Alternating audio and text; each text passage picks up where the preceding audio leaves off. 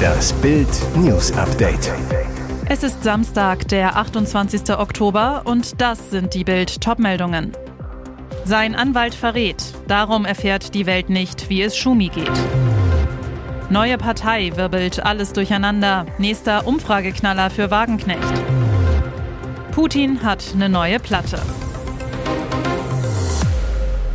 Fast zehn Jahre ist der verhängnisvolle Skiunfall eines unserer größten Sportler aller Zeiten jetzt her. Am 29. Dezember 2013 verunglückte Formel-1-Gigant Michael Schumacher in den französischen Alpen, schlug mit dem Kopf heftig auf einen Felsen. Seitdem kämpft er darum, wieder vollständig gesund zu werden. Nur der engste Kreis weiß, wie es Schumi wirklich geht. Sein Anwalt Felix Damm, er vertritt Schumi seit 2008, hat jetzt neue Einblicke gegeben und enthüllt, warum Schumachers Familie das Geheimnis um seinen Gesundheitszustand auch nach so langer Zeit um jeden Preis hütet. Damm in einem Interview mit dem Magazin Legal Tribune Online. Wir haben auch mal überlegt, ob eine finale Meldung über den Gesundheitszustand der richtige Weg sein könnte. Doch danach wäre ja nicht Schluss gewesen und es hätten dann permanent aktualisierte Wasserstandsmeldungen erfolgen müssen. Schon gleich nach dem Unfall habe die Gefahr bestanden, die Kontrolle über Gerüchte und Berichterstattung zum Zustand Schumis zu verlieren, erklärt Damm. Damals hätten zum Beispiel die Ärzte Pressekonferenzen zum aktuellen Stand gegeben. Das waren eigentlich Inhalte, die thematisch der Privatsphäre zugeordnet waren. Das war bis dahin eigentlich komplett tabu, so Damm. Zur Strategie der Familie Schumacher und ihrer Anwälte, den Gesundheitszustand des Sportidols geheim zu halten, sagte er, ich glaube, dass die allermeisten Fans gut damit umgehen können, nicht genau zu wissen, wie es Schumi geht. Diese Frau erschüttert die deutsche Politik. Ex-linken Fraktionschefin Sarah Wagenknecht und ihre neue Partei. Am Montag stellte sie ihr Bündnis Sarah Wagenknecht vor. Jetzt zeigt die erste Sonntagsfrage danach das Potenzial. 14 Prozent würden die Wagenknecht-Partei wählen. Aus dem Stand Platz 4, fast so stark wie die SPD mit 15 Prozent. Doch woher kommen die potenziellen Wähler der Wagenknecht-Partei? Das zeigt ein Vergleich mit dem regulären BAMS-Sonntagstrend, der noch ohne das neue Bündnis erhoben wird. Demnach ist der größte Verlierer die AfD mit 21 Prozent aktuell und nur noch 17 Prozent mit Wagenknecht als Konkurrentin auf dem Wahlzettel. Die Union büßt zwei Punkte ein, von 31 Prozent aktuell auf 29 Prozent mit Wagenknecht. Die Ampelparteien büßen jeweils einen Punkt ein. Die SPD fällt auf 15, die Grünen auf 12 und die FDP auf 5 Prozent. Einen Prozentpunkt würde Wagenknecht den freien Wählern abjagen, vier Punkte kämen von den sonstigen. Macht in der Summe 14 Prozent. Bemerkenswert, die Linke würden, ob mit oder ohne Wagenknecht-Partei, 4 Prozent wählen. Zu wenig für den Einzug in den Bundestag. Sechs Meter Mindestabstand. Putin hat eine neue Platte. Putin wird sie einfach nicht los. Vor wenigen Wochen rätselten alle über einen Fleck auf seiner Platte. Nur war damals die hohe Stirn gemeint. Jetzt ist es die Platte eines Tischs, über die sich alles mokiert. Ein bisschen platt vielleicht, aber im Falle Putins ist der Kreml-Chef selbst schuld. Schließlich illustriert seine Möbelwahl stets auch den Politikstil, die Kunst des Tischerückens oder vielmehr des Abrückens. Wie beim letzten Besuch von Olaf Scholz. Sechs Meter maß das damalige ovale Möbel und volle sechs Meter maß der Abstand zwischen beiden. Nun hat der Katharinensaal des Kreml also einen neuen, leider nicht neuen Chef, aber immerhin einen neuen Tisch. Dieser erinnert an ein Fußballstadion oder an einen barocken Gartenteich, weshalb auf X, dem Ex-Twitter, gleich Entchen und Schwimmer hineinplatziert wurden. Geholfen hat das neue Möbel wenig, leider. Putins Hang zur Distanz ist geblieben. Als ihn 13 religiöse Führer besuchten, reihte er sie auf wie auf einer Hühnerstange, mit wieder rund sechs Meter Abstand zu sich. Merke, nur weil einer sich eine Platte macht, ändert sich noch lange nicht sein Denken. Und jetzt weitere wichtige Meldungen des Tages vom Bild Newsdesk.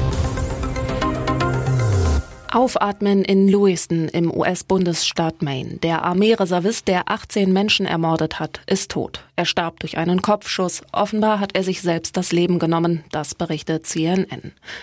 Der Mann wurde tot im Wald von Lisbon gefunden, nahe einem Recycling Center, knapp 13 Kilometer von Lewiston entfernt. Eine Ausgangssperre seit der Tat am Mittwoch hatte die Polizei bereits am Freitagnachmittag aufgehoben. Der schwer bewaffnete Robert Card hatte das bisher schlimmste Massaker in den USA in diesem Jahr verübt. Er überfiel die Besucher einer Bowlingbahn und eines Restaurants. Mit einem Sturmgewehr mit Zielfernrohr tötete er kalkuliert und methodisch, berichten Überlebende. Nach dem Amoklauf tauchte der Mörder unter. 400 Polizisten suchten ihn. Für die Bewohner der 37.000 Einwohnerstadt ein Albtraum. Sie durften 48 Stunden lang nicht aus dem Haus, mussten im Lockdown um ihr Leben fürchten, solange der Killer frei umherlief. Die Stadt konnte nicht einmal um die Opfer trauern. Der Killer, der an einer psychischen Erkrankung litt, hatte laut ersten Durchleuchtungen seiner Online-Aktivitäten wilde Verschwörungstheorien über US-Präsident Joe Biden verfolgt. Er war offenbar eine tickende Zeitbombe. Berlin. Plötzlich geht die Angst um. Die Angst der Milliardäre um das eigene große Geld. Und das alles wegen René Benko. Der schillernde österreichische Karstadt-Milliardär kann derzeit mit seinem Signa-Konzern offenbar einige fette Rechnungen nicht mehr zahlen. Sein Reich aus Luxusimmobilien und weitgehend undurchsichtigem Firmengeflecht schmilzt. In den letzten 24 Stunden gab es zwei neue Hiobsbotschaften aus dem Benko-Reich. Den Insolvenzantrag des zu seinem Konzern gehörenden Online-Händlers Sinja Sports United und den Baustopp am Hamburger Elbtower. Auf der prestigeträchtigen Benko-Baustelle geht nach Informationen der Baufirma gerade nichts mehr. Der Grund sei, dass der Immobilienkönig nicht pünktlich gezahlt habe. Alarmstimmung also bei all denen, die bei Benko Millionen angelegt haben. Wer sich bisher nur allzu gern mit dem Ösi Immobilienkönig zeigte, reagiert auf Bildanfrage plötzlich schmallippig. Und Benko, der Karstadt-Milliardär, ließ eine Bildanfrage unbeantwortet. Wie Bild erfuhr, bereitet eine kleine Gruppe prominenter deutscher Benko-Investoren gerade rechtliche Schritte gegen den Österreicher vor. Das Benko-Beben.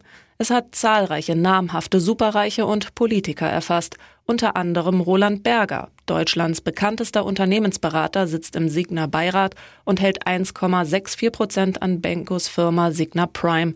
Die will Berger jetzt loswerden. Er bestätigte dem Handelsblatt, dass er seine Verkaufsoption gezogen habe.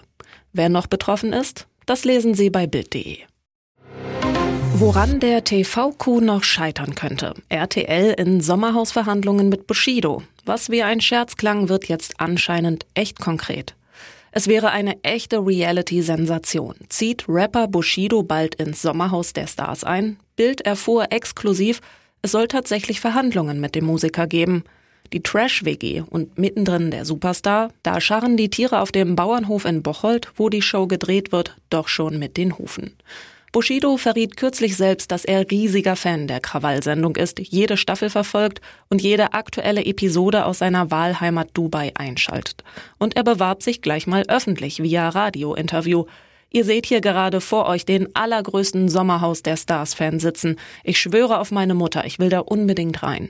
Aber Darf er auch rein? Nach Bildinfos unbedingt. Die Sommerhausmacher sollen mit dem Rapstar in Kontakt für die kommende Staffel 2024 stehen. Bushido hätte angeblich eine nicht so kleine Gagenforderung, bei einem Superstar-Namen wie ihm aber auch nicht verwunderlich. Ein Sendersprecher auf Anfrage zu Bild. Wir beteiligen uns nicht an Spekulationen, müssen aber zugeben, das hat seinen Reiz. Woran der Bushido-Coup noch scheitern könnte? Laut Bildinfos soll Gattin Anna Maria Fascischi nur bedingt Lust haben, ein Bett im Gemischtschlafsaal zu beziehen. Und Bushido weiß, das Sommerhaus ist ein Pärchenformat, heißt, nur wenn Anna Maria ihr Go gibt, darf auch er einziehen. Hier ist das Bild News Update. Und das ist heute auch noch hörenswert. Der Hass wird immer klarer. Fridays for Future-Ikone Greta Thunberg posiert mit Hamas-Propaganda. Geht's Fridays for Future Gründerin Greta Thunberg wirklich noch ums Klima? Seit Wochen zeigt Greta, auf welcher Seite sie steht, der der Hamas-Terroristen. Auch am Freitag legte sie nach, teilte auf X, ehemals Twitter und Instagram ein Foto vom Freitagsschulstreik vor dem schwedischen Parlament in Stockholm. Mit Klimaschutz hat der Protest aber offenbar inzwischen deutlich weniger gemein als mit Hamas-Propaganda. Thunberg selbst hat ein Plakat mit der Aufschrift Justice for Palestine, zu Deutsch Gerechtigkeit für Palästina in die Kamera was auch als Rachewunsch gewertet werden kann. Justizminister Marco Buschmann teilte auf X einen Beitrag des Autors und Bloggers Sascha Lobo, der schreibt, Fridays for Future International ist unter Greta Thunberg tragischerweise dabei, zu einer antisemitischen Bewegung zu werden.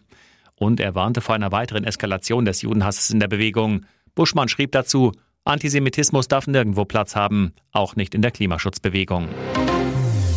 14-Jähriger rastet in Regensburger Kinderpsychiatrie aus. Siebenjähriger Junge nach Messerangriff gestorben. Messerattacke in der Kinderpsychiatrie Regensburg. Ein 14-jähriger Patient ging mit einem Messer auf einen Jungen los, verletzte ihn schwer. In der Nacht meldet die Polizei nun, Ärzte konnten den Siebenjährigen nicht mehr retten. Er ist im Krankenhaus gestorben. Ein 63 Jahre alter Krankenpfleger wurde ebenfalls schwer verletzt. Sein Zustand ist laut Polizei stabil. Den Angriff gestoppt hatte letztlich ein Mitarbeiter der Klinik. Er wurde bei dem Angriff an der Hand verletzt, konnte das Krankenhaus aber verlassen. Als tatverdächtig gilt ein 14-Jähriger. Nach Bildinformation ist der Polizei bekannt und wurde als hochgefährlich eingeschätzt. Seit Januar ist der Schüler aus Bayern in der Kinderpsychiatrie Regensburg untergebracht, weil er damals noch 13 Jahre alt und nicht strafmündig nach Überzeugung der Polizei einen Amoklauf auf seine Schule in der Oberpfalz plante. Zu diesem Zeitpunkt sei er aber noch nicht strafmündig gewesen, deshalb wurde er in der geschlossenen Abteilung der Kinderpsychiatrie untergebracht. Und nun noch eine Werbung in eigener Sache. Sichere dir jetzt Bild Plus und Amazon Prime für nur 8,99 Euro im Monat. Dein Mix aus News, Shopping und Entertainment. Amazon bringt dir jetzt außerdem die UEFA Champions League. Das Topspiel am Dienstag live bei Prime Video. Erfahre mehr unter bild.de slash prime. Es gelten die Angebotsbedingungen und die AGB.